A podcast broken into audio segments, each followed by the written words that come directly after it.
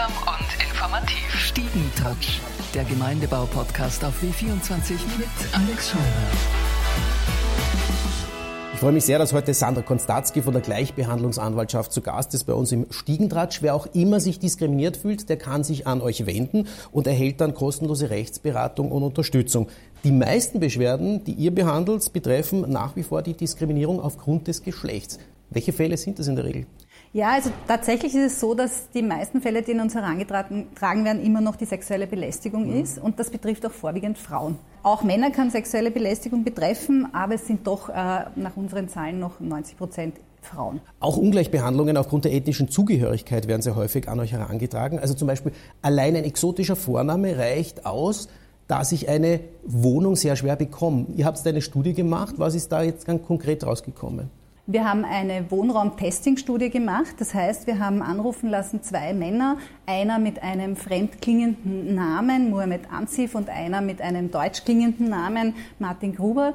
Der eine hatte einen leichten Akzent, einen sprachlichen Akzent und der andere nicht. Und die beiden haben äh, angerufen und sich erkundigt, ob sie einen Besichtigungstermin haben können. Und tatsächlich ist rausgekommen, ohne Nachfragen. Also die hatten die gleiche Biografie, aber sie wurden gar nicht gefragt, weder der eine noch der andere.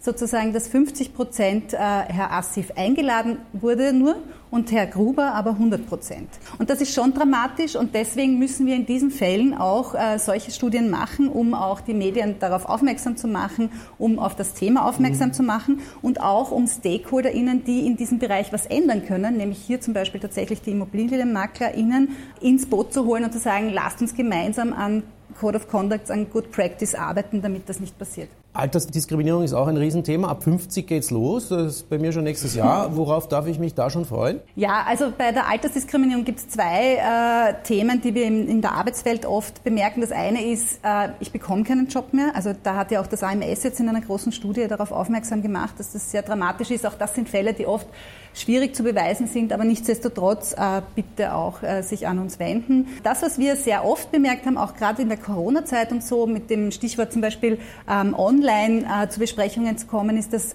gern aufgrund des Alters Leute abgewertet werden. Also wenn die einfach mal nachfragen, weil sie online was nicht verstehen. Und ich muss sagen, ich meine, ich wär, bin auch schon fast 50, aber es ist einfach schwer verständlich. Und wenn das ein älterer Mensch macht, dann ja. wird das vielleicht gleich als, als sozusagen, der ist so alt und versteht das nicht und es wird gleich eine abwertende Bemerkung gemacht. Ich habe in meinem Fall gelesen, Altersdiskriminierung, der wollte sich online wo bewerben und bei den Feldern, wo man sein Alter eintragt, gab es äh, das Feld über 50 gar nicht mehr. Stimmt das wirklich? Genau, natürlich. Also wir kommen immer mehr in Kontakt mit Diskriminierung Optimierungen, die durch automationsunterstützte Entscheidungsträger äh, passieren, durch Chatbots, durch KI-Systeme. Das heißt, wir müssen hier auch, wir haben große Herausforderungen, die wir als Gleichbehandlungsanwaltschaft lösen müssen, sind aber da ganz intensiv dran. Wenn jetzt jemand zusieht und sagt, äh, ich habe das Gefühl, diskriminiert worden zu sein, äh, ich möchte mich an euch wenden, äh, wie geht man am besten vor? Wie wendet man sich an euch? Also am besten äh, über die Website schauen. Äh, es gibt da Online-Formulare, es gibt die Möglichkeit, uns eine Mail zu schreiben. Man kann einfach bei uns anrufen und ähm, dann auch einen persönlichen Beratungstermin bekommen.